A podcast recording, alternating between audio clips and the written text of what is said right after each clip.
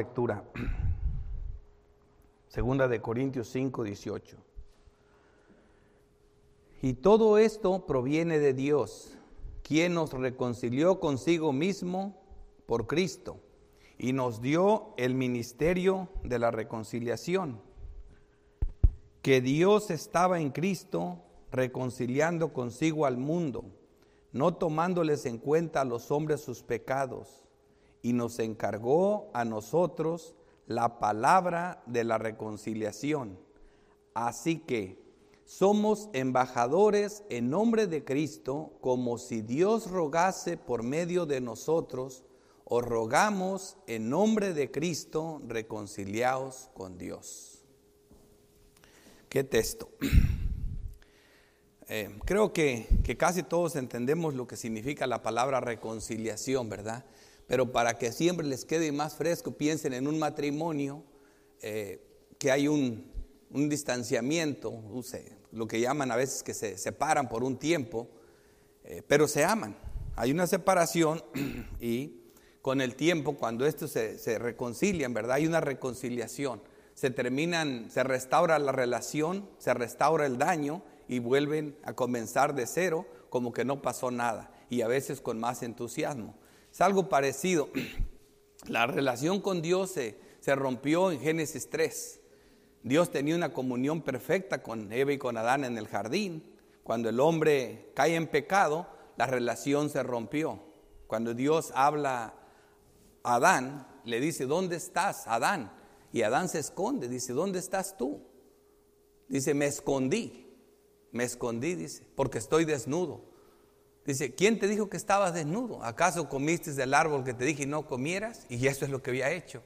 Entonces aquí comienza esa, se rompe la relación. Pero lo irónico que el ofendido, que es Dios, el que debería de, él fue el que el ofendido, ¿verdad? Él fue el que buscó la restauración rota. Él fue el que buscó al hombre que había pecado contra él. Eh, y por eso lo busca, ¿verdad? Y, y es lo que estamos viendo aquí. Normalmente en la vida nunca vemos ese caso, por ejemplo, en una corte, el juez, si, si bien absuelve a una persona de su culpa, no comienza una relación con esa persona. nada más ahí lo ves y es todo. Si te condena, tampoco te va a visitar en la cárcel. Es lo mismo, en este caso, con Dios es diferente. Lo que, al hablar de reconciliación es que Dios está queriendo comenzar una relación con nosotros. Todavía del que lo ofendimos, restaura, la, arregla el problema, provee lo necesario, que es la expiación, y de esa manera nos restaura. Y es precisamente lo que me llevó a tomar este texto versículo de apoyo que es muchas veces incomprensible. Nosotros, amigos de Dios, cuando vemos en libros, en, el Antiguo Testamento, en el libro de Dios, como en, Crónicas, que dice, y Abraham su amigo, ¿habrán amigo de Dios? Sí. ¿Acaso no le diré esto, Abraham mi amigo? Y vemos nosotros que Juan 15, 14, como texto de apoyo, dice, vosotros sois mis amigos si hacéis lo que os mando. Ya no os llamaré siervos, porque el siervo no sabe lo que hace su Señor. Pero os he llamado amigos, porque todas las cosas que oí de mi Padre os las he dado a conocer. En esta relación, en una reconciliación con Dios, empezamos a tener una amistad, a caminar con Dios.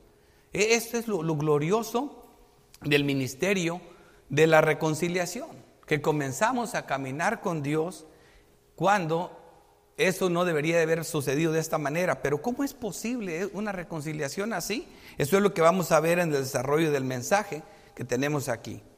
El bosquejo tendría solo dos encabezados, es embajadores de la palabra de la reconciliación y cómo ocurre la reconciliación, porque no entenderla es menospreciar y rebajar la calidad del mensaje de la palabra de la reconciliación.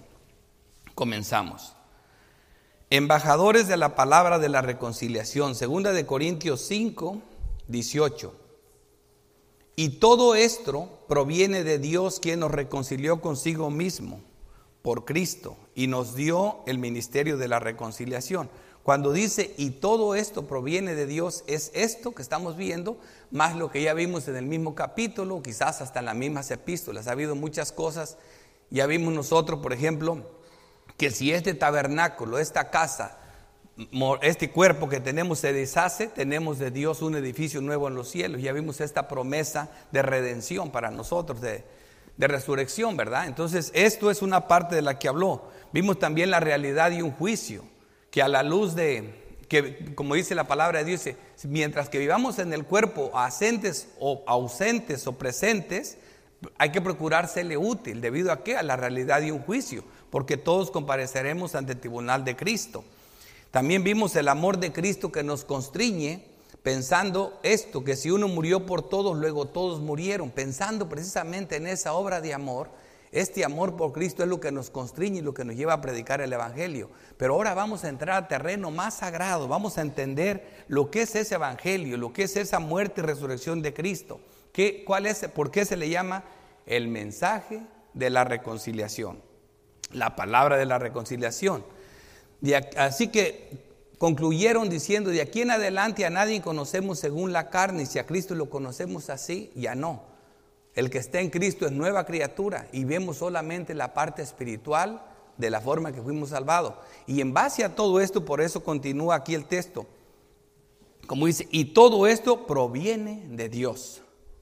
Todo esto que vinimos hablando proviene de Dios. La procedencia es divina, todo es de Dios, todo el bien viene de Dios. En Juan 1.3 dice, todas las cosas por Él fueron hechas y sin Él nada de lo que ha sido hecho fue hecho.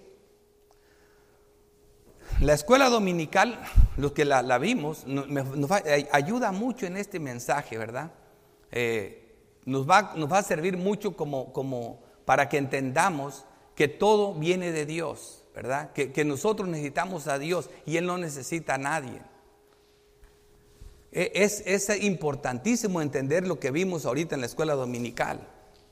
Procede de Dios, es efectuado por Dios. Colosenses 1.13 dice, el cual nos ha librado de la potestad de las tinieblas. Eso lo hizo Dios. Y trasladado al reino de su Hijo amado, en quien tenemos en Cristo redención por su sangre y el perdón de pecados. Sin esta redención, sin este perdón, no es posible la reconciliación. La reconciliación viene después. Pero para, para, que hubiera una reconciliación tenía que haber perdón. Y vamos a entender clarito cuál es el problema de nosotros. ¿Qué, fue, lo que separa la relación de hombre y criador? Fue el pecado. ¿Cómo eso se resuelve? Pueden decir todo, ah, fácil que Dios perdone el pecado. Pero no, hermanos. Un, un, Dios santo, hay una mala intención acerca de eso. Sí, Dios perdonó el pecado, pero a un precio muy caro. Eh, un juez justo no perdona el pecado. No perdona el pecado. Y eso, vamos a ver ahorita la relación, lo que significa esta reconciliación. Vamos a ver la fuerza de su amor y la fuerza de su justicia, de su santidad. Dios toma la iniciativa y completa la obra de reconciliación. Antes de que nosotros como pecadores respondiéramos a la misericordia, misericordiosa invitación divina a reconciliarnos con Él. En Romanos 5, 10 vemos, dice, porque si siendo enemigos, para que veas, cuando yo digo estas cosas, me gusta traer los textos, porque digo, bueno, el pastor está diciendo que nosotros somos los, los que ofendimos a Dios y, y, luego dice que Dios es el que nos busca. Ya lo llevé a Génesis, ¿verdad? Al, al protoevangelio, pero aquí lo estamos viendo doctrinalmente. Porque si siendo enemigos fuimos reconciliados con Dios por la muerte de su Hijo, la reconciliación no es posible sin la muerte de su Hijo. Que eso quiero que les quede claro. Mucho más estando reconciliados seremos salvos por su vida. Y no solo esto, sino que también nos gloriamos en Dios por el Señor nuestro Jesucristo, por quien hemos recibido ahora la reconciliación. Sin Cristo no hay reconciliación no hay reconciliación. En pocas palabras, fue Dios quien restauró la relación entre Él y nosotros en procurar de que su nueva criatura en nosotros pueda realizarse plenamente. Cuando el verbo reconciliar está en voz activa, Dios es el agente de la acción y nosotros objeto, y no al revés. Colosenses 1.19 dice, por cuanto agradó al Padre que en Él habitase toda la plenitud y por medio de él reconciliar consigo todas las cosas, así las que están en la tierra como las que están en los cielos, haciendo la paz mediante la sangre de su cruz. Esta reconciliación costó sangre, costó sangre. Y aquí vamos a entrar a lo fuerte del mensaje. Estos dos textos los voy a leer juntos, 19 y 20 versículos. Que Dios estaba en Cristo reconciliando consigo al mundo. Ya ven que todo proviene de Dios. Dios estaba en Cristo reconciliando al mundo, no tomándoles en cuenta a los hombres sus pecados.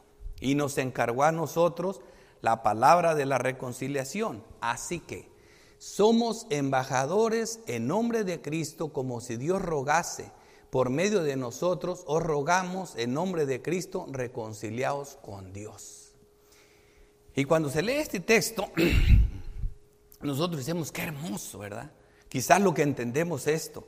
Pero al mismo tiempo, hermanos, estos textos han sido causa de múltiples eh, malas interpretaciones. Y es precisamente lo que nos separa de muchas iglesias. Por ejemplo, cuatro errores que van a salir, que son bien comunes de estos textos que salen de aquí. Primero, que Dios estaba en Cristo reconciliando consigo al mundo. Y ellos dicen que Dios estaba reconciliando al mundo, a todos y cada uno del mundo. Si ese hubiera sido el caso, el mundo entero sería reconciliado, porque la obra de Cristo no falla como lo vamos a ver ahorita. Otro segundo error es no tomándoles en cuenta a los hombres sus pecados. Hay corrientes de doctrinas que piensan que Dios no toma en serio el pecado, que Dios fácil perdona el pecado y que de alguna manera todas las personas casi van a ir al cielo. Ese es un error que sale también de aquí. Y nos encargó a nosotros la palabra de la reconciliación. Como lo vimos en la escuela dominical, ¿quiénes somos nosotros? Él no nos necesita para predicar el Evangelio. No, Él dice que, Dios quiso salvar a las, a las, personas por la locura de la predicación y nos necesita a nosotros, hermanos. Dios puede salvar a las personas sin ocuparnos. Este es su plan, esto es parte de lo que Él hace. Él nos capacita, Él nos da las fuerzas, Él nos levanta. ¿Quiénes somos nosotros? Gentes que se mueren de terror y miedo al estar delante de un Dios santo y justo. No somos suficientes.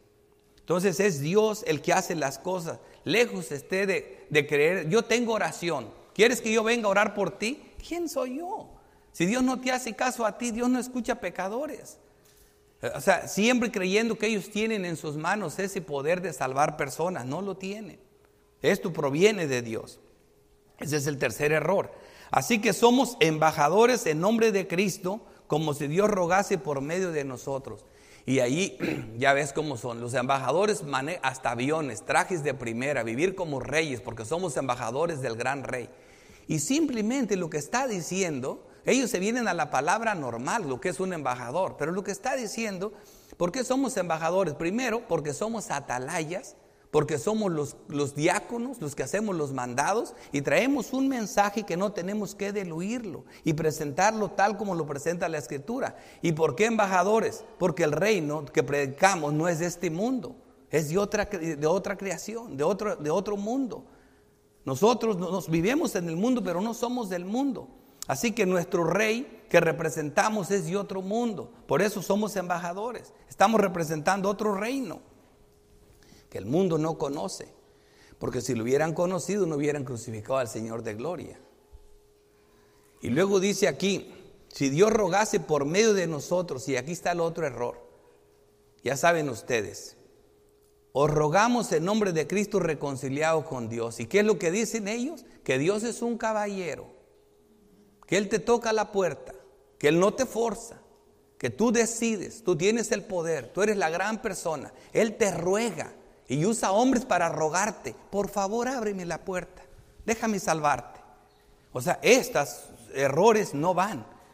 No tengo que hablar en detalles, me basta seguir continuando y predicando el texto como es para que se den cuenta que esto no es verdad. ¿Mm?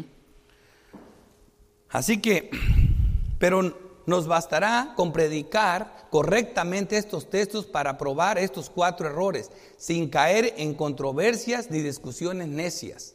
Si vemos el pasaje en contexto y lo examinamos a la luz de las doctrinas, está extrayendo, eh, establecidas, perdón, extrayendo y no metiendo lo que no está en el texto.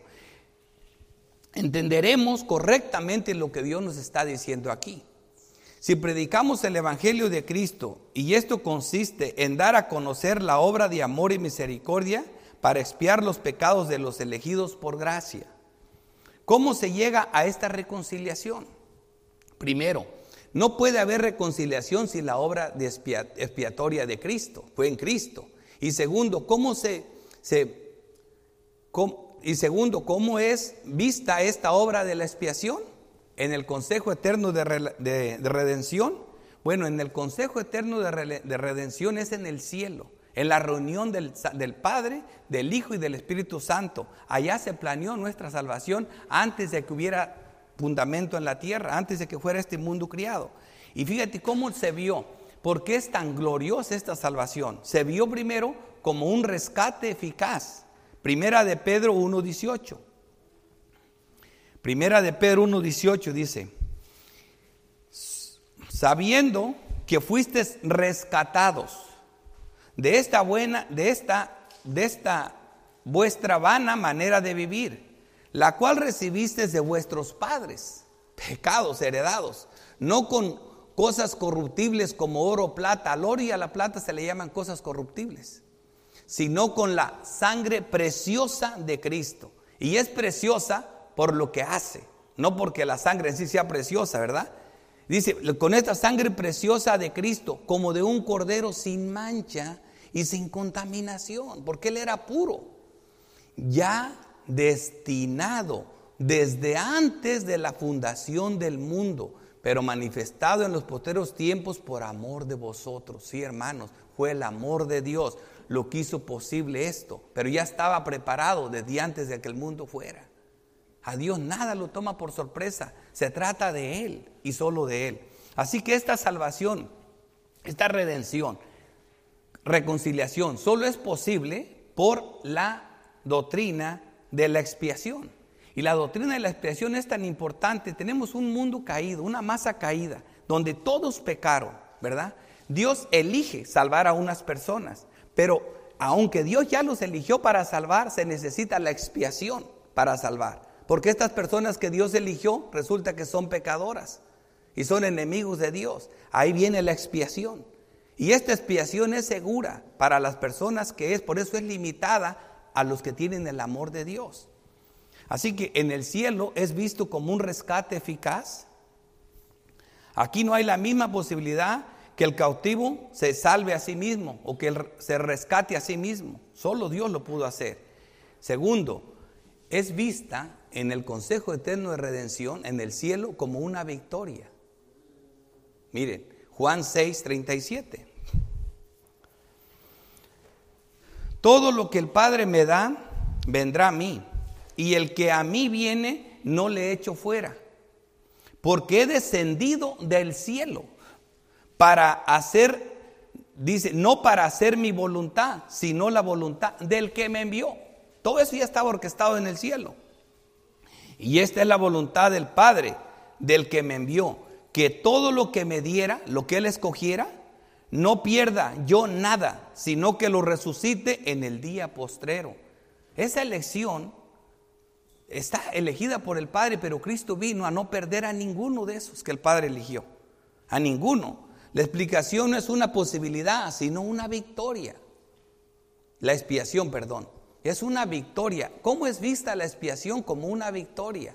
No es una posibilidad. No Cristo vino a hacer posible con su muerte, a poner las bases, a darte una oportunidad de salvación y ahora te toca a ti hacer el resto. No, no es vista como un haberse, es vista como una victoria, es vista como un rescate eficaz.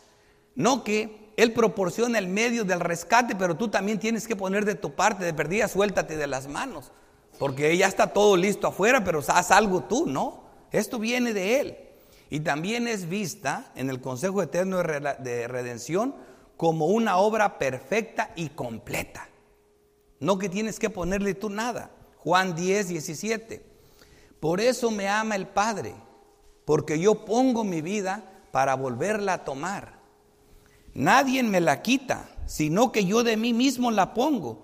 Tengo poder para ponerla y tengo poder para volverla a tomar. ¿Ves que todo es de Dios? Todo lo hace Él. Este mandamiento recibí de mi Padre en el Consejo Eterno de Redención. Así que es una obra perfecta y completa. ¿Mm? Nada que añadir a lo hecho y ordenado por el Padre. Y por cuarto lugar dice, como la máxima glorificación. Vimos en la escuela dominical, ¿verdad? Que Dios se glorifica a sí mismo. No te necesita a ti para que le des gloria. ¿Mm? Juan 17, 1. Estas cosas habló Jesús y levantando los ojos al cielo dijo, Padre, la hora ha llegado. Glorifica a ti, glorifica a tu Hijo, para que también tu Hijo te glorifique a ti. Él solo se glorifica. La Trinidad sola es suficiente. Este Dios trino no necesita a nadie más. Como le has dado potestad sobre toda carne para que dé vida. Ves que la vida, Él la da, también lo vimos en la escuela dominical, para que dé vida eterna a todos los que le diste. Y esta es la vida eterna, que te conozcan a ti, al único Dios verdadero y a Jesucristo a quien es enviado. Yo te he glorificado en la tierra. Oigan esto, he acabado la obra que me diste que hiciese. ¿Dónde? En el Consejo Eterno de Redención en el cielo. Todo eso ya estaba planeado. Así que es la máxima glorificación del Padre la expiación. Ninguna otra posible salvación glorifica al Padre más que esta, la que hizo Él mismo. Por eso ven lo, serio que es otro evangelio. ¿Mm? Y quinto y último, dice, como la perfecta justificación y eliminación del pecado. Así es vista la expiación en el cielo, en el consejo eterno de redención. Como la perfecta justificación y eliminación del pecado. Ahí es que entra la reconciliación. No puede haber reconciliación sin esto. Por eso le digo, si te encargó el ministerio de la reconciliación, ni siquiera sabes qué es reconciliación. Ah, reconciliación es que se contente uno con Dios. Y Dios te anda rogando que te contentes con Él. No, hay que entenderlo. Hay que entenderlo un poco más. Mira lo que dice, como la perfecta justificación y eliminación del pecado Hebreos 10:4, porque la sangre de los toros, que eran tipos, y de los machos cabrillos no pudo quitar los pecados, por lo cual entrando en el mundo dice, sacrificio y ofrenda no quisiste, mas me preparaste cuerpo. Holocaustos y expiaciones por el pecado no te agradaron. Entonces dije, he aquí vengo, oh Dios, para hacer tu voluntad. ¿Cómo? Como en el rollo del libro está escrito, como lo planeamos en la eternidad, en el Consejo Eterno de Redención. Así que como la perfecta justificación y eliminación del pecado. Así es vista la expiación. Por eso esta reconciliación es tan gloriosa. Esta palabra que tenemos es muy grande. El pecado no fue solo perdonado, sino pagado. Y esto es posible. Y esto hizo posible la salvación. La unión con Cristo así, hermanos, es una unión en la eternidad. Es una unión en la cruz. Es una unión en la conversión. Y es una unión para siempre. Para siempre. Es una unión completa. Primera de Corintios 1.30 dice, más por Él estáis vosotros en Cristo por Él, por lo que hicieron en Cristo Jesús, el cual nos ha sido hecho por Dios sabiduría, justificación, santificación y redención. ¿Ves que la redención, para llegar a la redención hay un proceso? Hay un proceso y es el que no saben las personas. No hay reconciliación sin expiación y es precisamente lo serio que Dios ve, y es precisamente por lo serio que Dios ve al pecado. En Levíticos 9, 7 voy a traer los textos del Antiguo Testamento que hablan de, esta, de lo que es la reconciliación. Y nos van a dar una buena enseñanza. Esto es como ilustración de lo que estamos viendo. Levíticos 9, 7 dice, y dijo Moisés a Aarón, acércate al altar y haz tu expiación y tu holocausto. Y haz la reconciliación por ti. ¿Ves que primero viene la, expiación? Y luego hay que quemar el sacrificio, quemado, ¿verdad? Dice, y haz la reconciliación por ti, hasta que Dios no descarga su ira con el pecado y lo quema completamente en holocausto, y es Cristo el que lo hace por nosotros, Él agarra nuestro pecado y lo quema como si fuera en el infierno, entonces puede haber esta reconciliación. Por eso hay expiación, sin redamamiento de, de sangre, no hay perdón de pecados. Por ti, por el pueblo. Haz también la ofrenda del pueblo y haz la reconciliación por ellos, como mandó Jehová. Estos eran símbolos de esta hermosa palabra de la reconciliación. Y aquí un texto más interesante. Solamente aquí en Levíticos 9 y luego en Levíticos 16, tres veces más, se habla en el Antiguo Testamento de lo que es reconciliación. Levíticos 16, vamos a ver el 8, este texto interesante. Echará suerte Aarón sobre los dos machos cabrillos, una suerte por Jehová y otra suerte por Azazel. Dice, y hará traer Aarón el macho cabrillo sobre el cual cayera la suerte por Jehová y lo ofrecerá en expiación. O sea, lo dice, mas el macho cabrillo sobre el cual cayera la suerte por Azazel lo presentará vivo delante de Jehová para hacer la reconciliación sobre él. Wow, O sea, increíble, dice, para enviarlo a Sacel al desierto. Y, aquí vemos nosotros, hermanos, es, esta, es este cuadro tan difícil. Hay tantas cosas que se dicen acerca de este versículo. Primero, Azazel es, es para muchos el nombre de un demonio y de un ángel caído, ¿verdad? Eso lo dice el libro de No, que no me voy a meter con eso. Para muchos simplemente es un lugar en el desierto que así se llamaba, desolación, de un lugar horrible, un lugar de, maldición, ¿verdad? Pero realmente Azazel obviamente representa a Satanás, representa el mal. Es precisamente Satanás que rompió las relaciones con el pecado. Por eso si, si vemos ya más claro el texto, dice, y echará suerte Aarón sobre los dos machos cabrillos, una suerte por Jehová y otra suerte por Azazel. Y hará traer a Aarón el macho cabrillo sobre el cual cayó la suerte por Jehová y lo ofrecerá en expiación. Con eso Jehová se da por vencido, por satisfecho, cuando se hace expiación. ¿Por qué? Porque Cristo Jesús es representación del pecado de todas las personas y Él es el que muere en expiación. Y luego se pone las manos sobre el otro, el otro macho cabrillo y, es enviado al desierto como símbolo que se llevó nuestros pecados tan lejos, a un lugar tan desolado, que luego los judíos tenían otra tradición, le ponían a esa cabra, decían, ¿y qué tal si regresa? Va a regresar el pecado. Así que le ponían un cordón rojo y, decían que si, que si, el cordón se volvía blanco, Dios había aceptado el pecado, el, sacrificio. Pero si no, entonces eh, no, no había aceptado Dios el sacrificio. Pero nosotros sabemos, y luego ya hacen la alegoría, que cuando Cristo eh, salva, sus, ropas se manchan de sangre. Porque eso es lo que pasa cuando es sacrificado en la expiación. Pero cuando es glorificado, sube con sus ropas blancas y es glorificado porque Dios aceptó el sacrificio. Esto es toda una serie de, de argumentos que presentan, pero lo que sí es serio es que el mismo en el mismo Satanás, Dios venció el pecado en el mismo pecado, lo llevó, lo alejó de nosotros, como está tan lejos el sur del norte, así se fueron nuestras transgresiones y nuestros pecados, debido a la obra de Cristo, que Él es el que representa todo esto. Y luego dice, hará traer Aarón el becerro que era para la expiación suya y hará la reconciliación. Solo después de la expiación se puede hacer la reconciliación por sí y por su casa y degollarán en expiación el becerro que es suyo. Así que para que veas hasta en, la tipología toda la importancia de la reconciliación. Dice aquí en Romanos 5:8, mas Dios muestra su amor para con nosotros, en que siendo aún pecadores, Cristo murió por nosotros. Fíjate, en la situación. Dios inicia la reconciliación, pues mucho más estando ya justificados en su sangre, Así es como pasa a lo que sigue. Por él seremos salvos de la ira.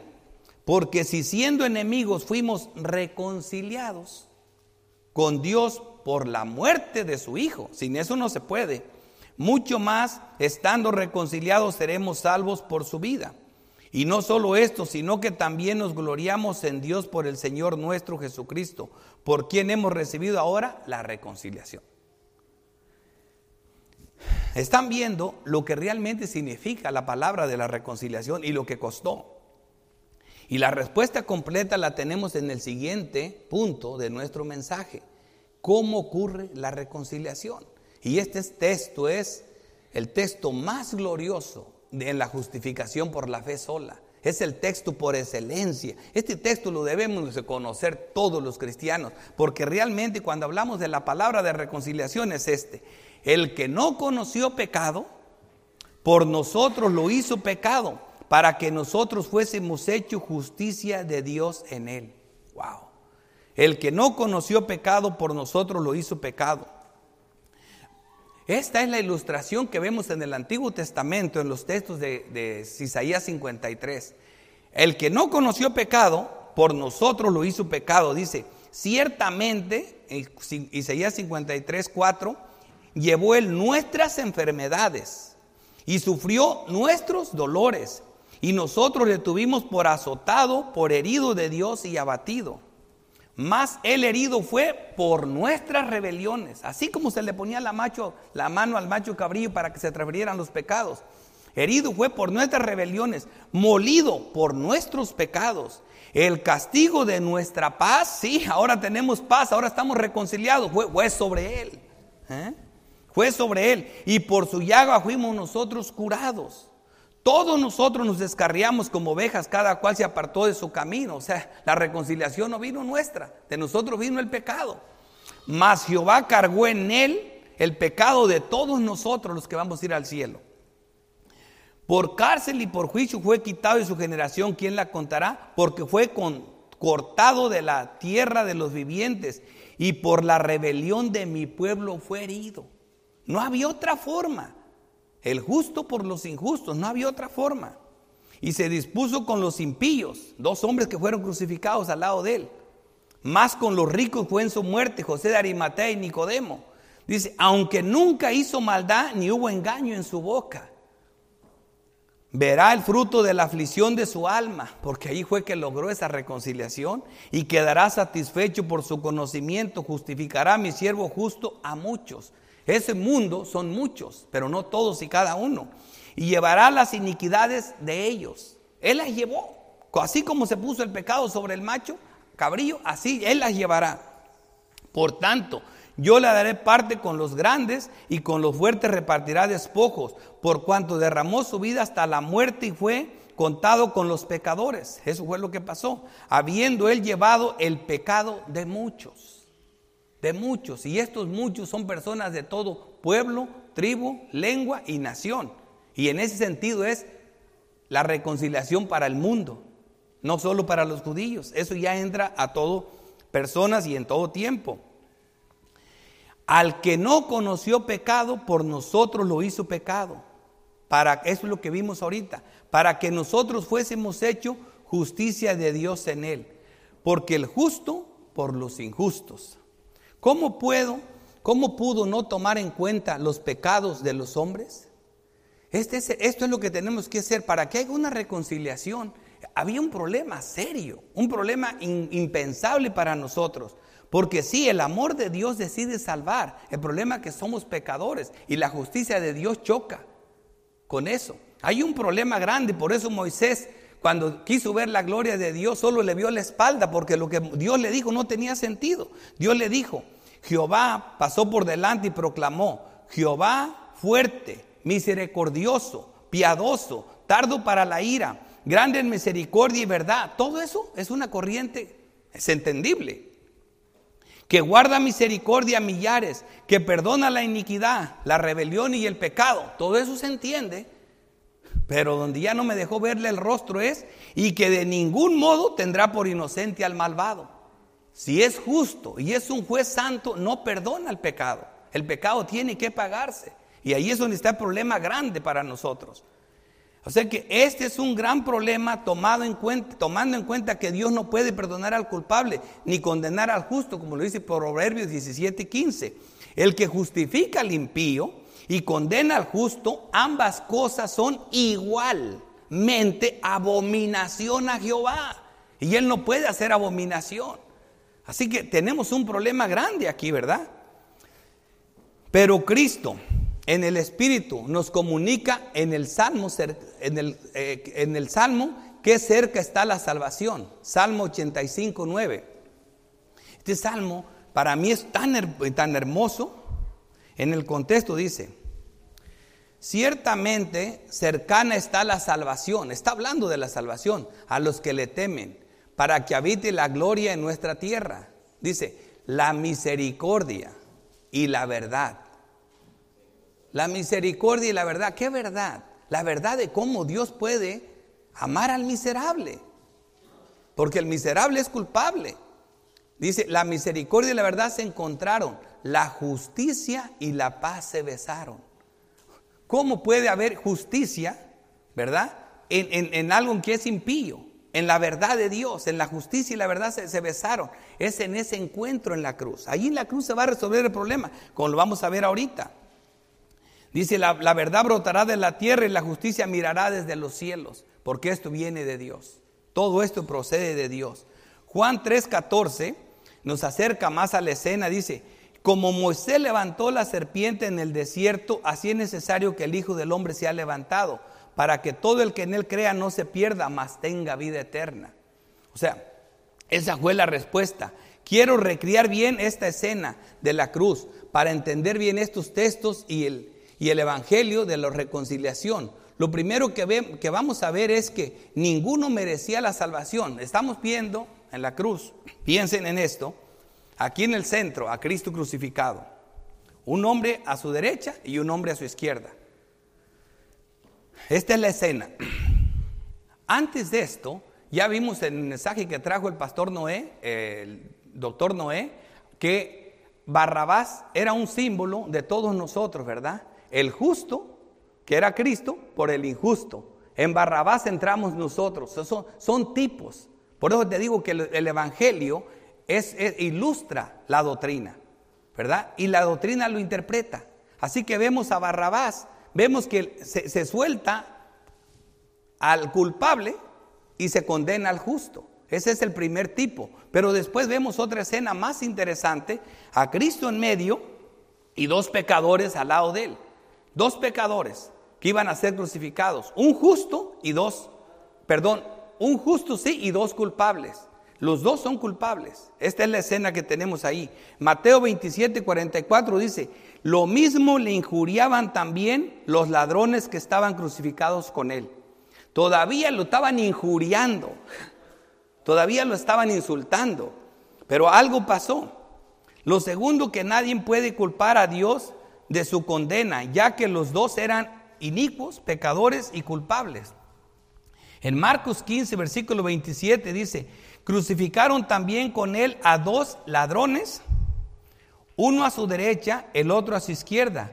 Y se cumplió la escritura que dice, y fue contado con los inicuos o con los pecadores.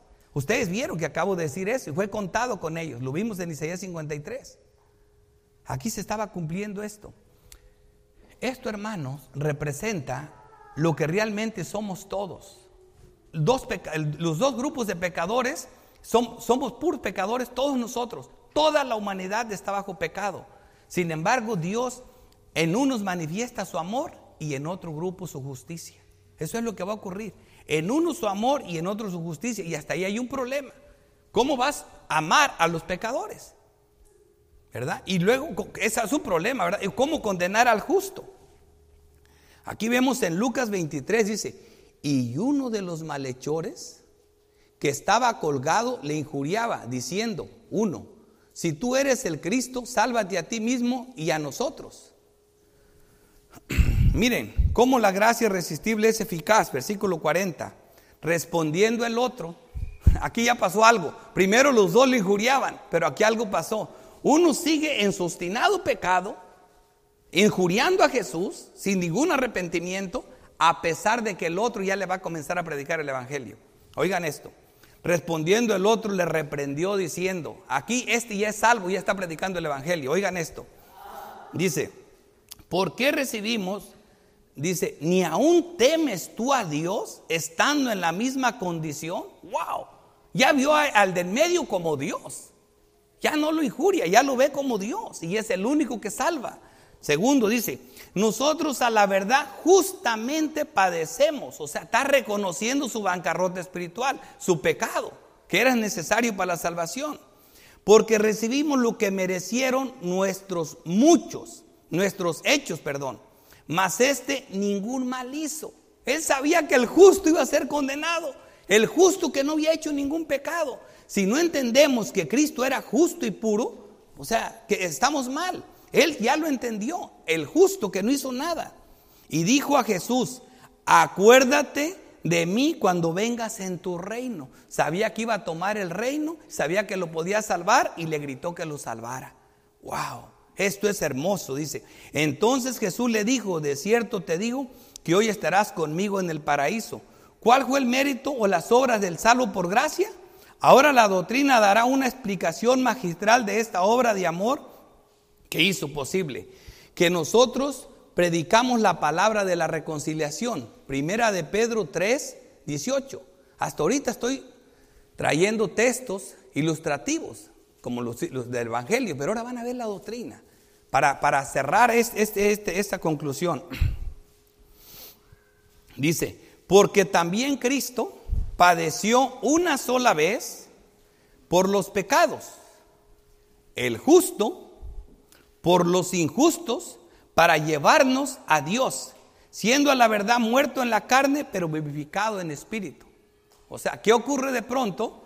El justo por el injusto, ¿verdad? Hace un cambio para, que el, para el injusto ser llevado al lugar donde estaba Cristo.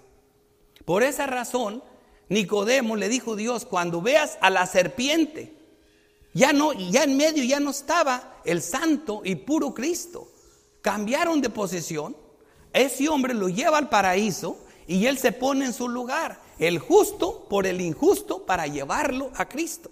Hoy mismo estarás conmigo en el paraíso. Ese fue el cambio.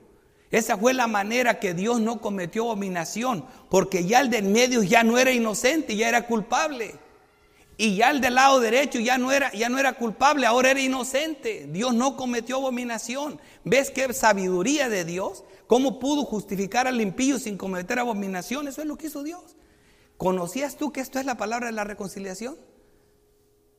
Habla uno lo que no sabe. Esto es la palabra de la reconciliación. Esta obra perfecta de amor que solo la realiza Dios. Esto es lo que salva. Conclusión. El que no conoció pecado, por nosotros lo hizo pecado para que nosotros fuésemos hecho justicia de Dios en él. Romanos 5, 17. Pues si por la transgresión de uno solo reinó la muerte, mucho más reinará en vida por uno solo, Jesucristo. ¿Ves qué cosa tan grande y qué salvación tan grande?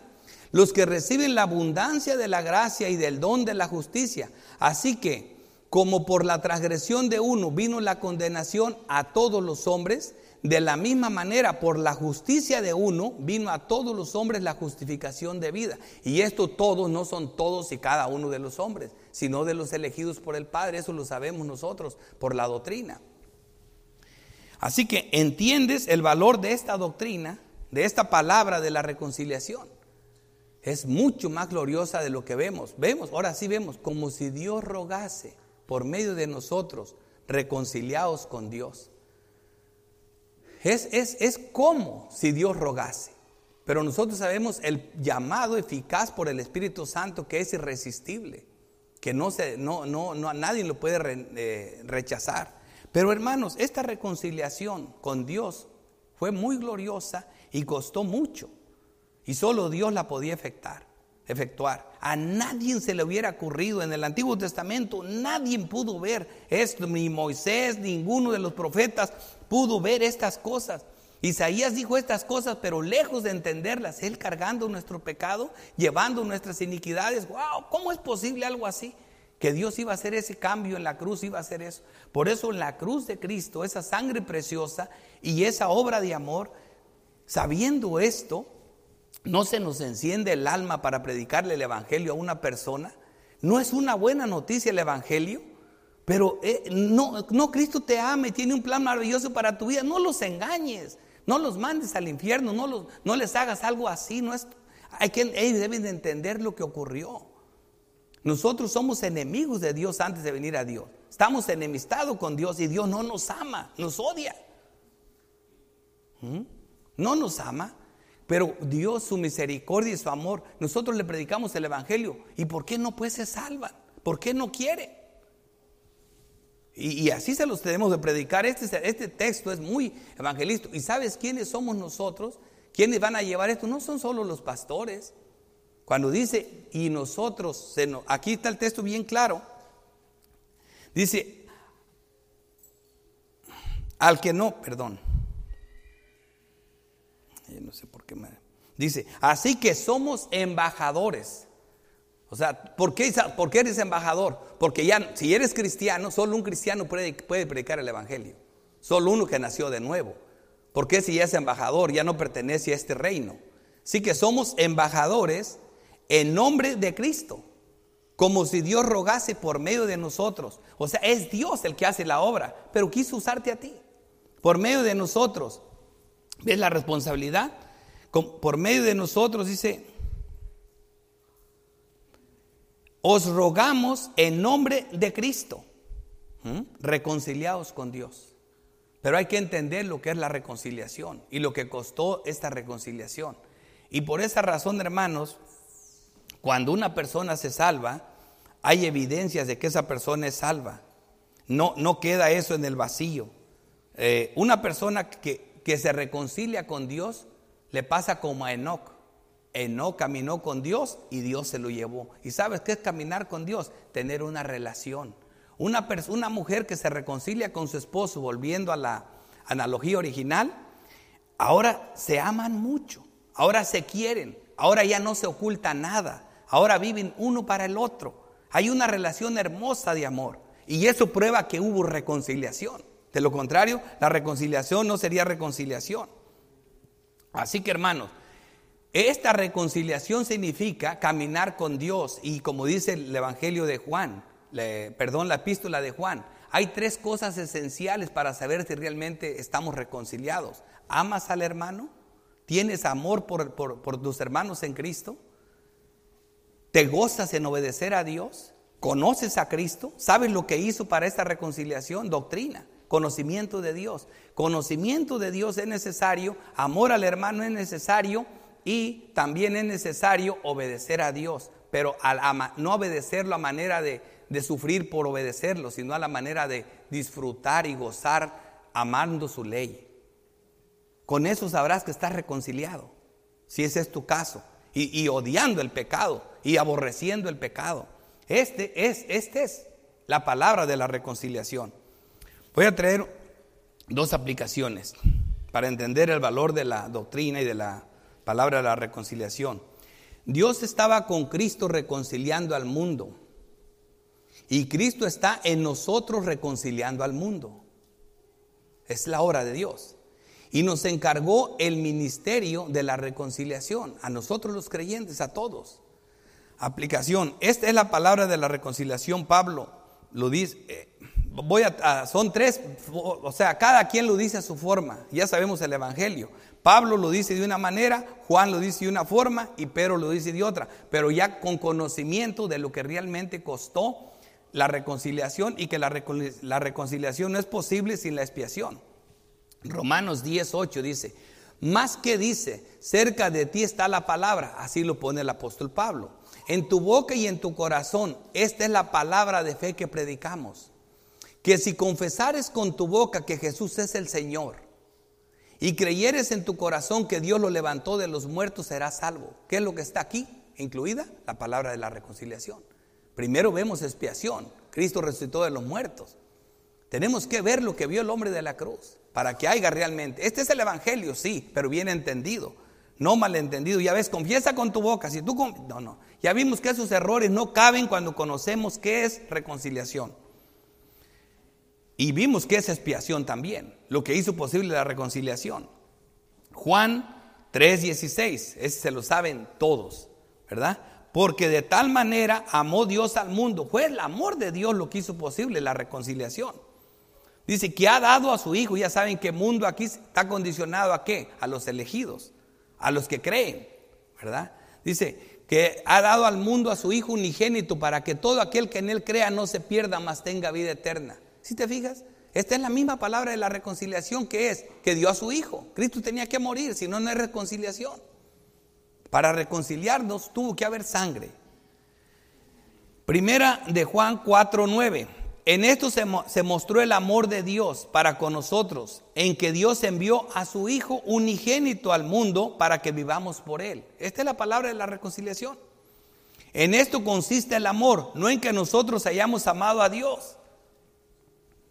Es, eso lo vimos bien clarito en, lo que vimos hace rato en la independencia eh, presuntuosa de Dios. ¿Me entiende? Resulta que ahora el hombre es el que es independiente y presuntuoso. Es como si el hombre le dice a Dios, tú me necesitas a mí. Y es al revés. Si vimos la escuela dominical, vimos hermoso, ¿verdad? ¿Qué vimos? Que Dios está apartado, que Él no necesita a nadie, que Él se da vida a sí mismo, gloria a sí mismo, que Él es el dueño de todo, que Él está por encima de sus criaturas. Pero llega el hombre y se pone como la independencia presuntuosa en Él. Tú me necesitas a mí. ¿Mm? Y, salen de todos a estos textos hermosos, los, los echan a perder, como este que vimos aquí de Juan. Dice, en esto consiste el amor, no en que nosotros hayamos amado a Dios, no, sino en que Él nos amó a nosotros y envió a su Hijo en propiciación por nuestros pecados. Esta es la palabra de la reconciliación que estamos encargados de predicar, pero hay que conocerla para predicarla. ¿Qué vas a hacer con esto cuando lo sabes? Es difícil quedarte quieto. Pedro lo pone de esta forma. Primera de Pedro 3:18. Porque también Cristo padeció una sola vez, no como los toros y machos cabrillos, ¿verdad? Una sola vez por los pecados. El justo, que no se te olvide, el justo por los injustos para llevarnos a Dios, siendo a la verdad muerto en la carne, pero vivificado en el espíritu. ¿Mm? Esto es la palabra de la reconciliación. La palabra de la reconciliación nos trajo la paz con Cristo, Romanos 5, 1. Justificados pues por la fe, tenemos paz para con Dios por medio de nuestro Señor Jesucristo. No podía haber paz sin justificación. ¿Mm? Es hermoso. Segunda aplicación, la y última. La paz llegó, hermanos, bañada de sangre, ya que no hay paz para el impío, como lo dijo mi Dios. Colosenses 1:20 dice, y por medio de él reconciliar consigo todas las cosas, así las que están en la tierra como las que están en los cielos, haciendo la paz mediante la sangre de su cruz. Esta paz costó sangre. Esta paz fue dolorosa. Nosotros disfrutamos lo que Cristo pagó por nosotros, pero ya estamos ya está como muy rayadito el disco de que solo Cristo murió por nosotros, Cristo te ama, es que no lo pongan así de fácil. Entendamos lo que realmente pasó en la cruz. Es algo tan glorioso cuando lo entendemos bien y vemos lo eficaz de la obra de Cristo. Cuando dudamos de esta salvación, estamos dudando que fue un rescate eficaz, que fue una victoria, que fue la máxima glorificación del Padre, que fue una obra perfecta y completa. No podemos negar eso. Dice, una sola ofrenda, lo de Cristo es, claro. Dice, y por medio de él reconciliar consigo todas las cosas, así las que están en la tierra como las que están en los cielos, haciendo la paz mediante la sangre de su cruz. Sin expiación no hay amistad con Dios. Santiago 2.23 dice, y se cumplió la escritura que dice, Abraham creyó a Dios y le fue contado por justicia y fue llamado amigo de Dios. Hermanos, amigos de Dios, ¿tú te imaginas? Si ya tener un amigo importante te saca, te acaba con todos tus problemas, ahora ser amigo de Dios y eso es posible por la reconciliación. Este juez no solo nos salva, sino que ahora comienza una relación con nosotros, camina con nosotros y es nuestro amigo. Y esto es el evangelio tan glorioso que tenemos. Esta es la, doctrina que debemos de predicar. Y esta es la palabra de, de la reconciliación que está hablando aquí la palabra de Dios. Un llamado al no creyente. Así que somos embajadores en nombre de Cristo, como si Dios rogase por medio de nosotros. O rogamos en nombre de Cristo, reconciliados con Dios, porque lo que sigue es muy terrible y muy doloroso y no lo queremos en nuestra familia, no lo queremos en nadie. Y por eso ese es el llamado al inconverso. Es hermoso cuando lo entendemos de esta forma. Espero en Dios que, que lo entendamos y de esta manera, con esta convicción, prediquemos el Evangelio. Oremos. Padre bendito, Dios Todopoderoso, Creador del cielo y de la tierra. Te damos gracias, oh Dios, por amarnos de esta forma. Cuánto nos humillamos, Señor. Se nos parte el alma de ver todo lo glorioso que eres con nosotros. Ayúdanos, Padre Santo, a encender nuestra alma, a tener pasión por esta salvación tan grande, a no permitir que nuestras familias, nuestros amigos vayan a ese lugar donde está solo tu ira, Señor. Porque así como tu amor es eterno, tu ira es eterna y mantiene ese lugar en tortura por siempre, Señor. Perdona nuestros pecados.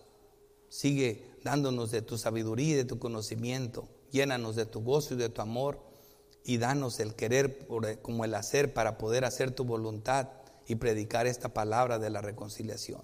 Te lo pedimos en el nombre glorioso de Cristo Jesús. Amén.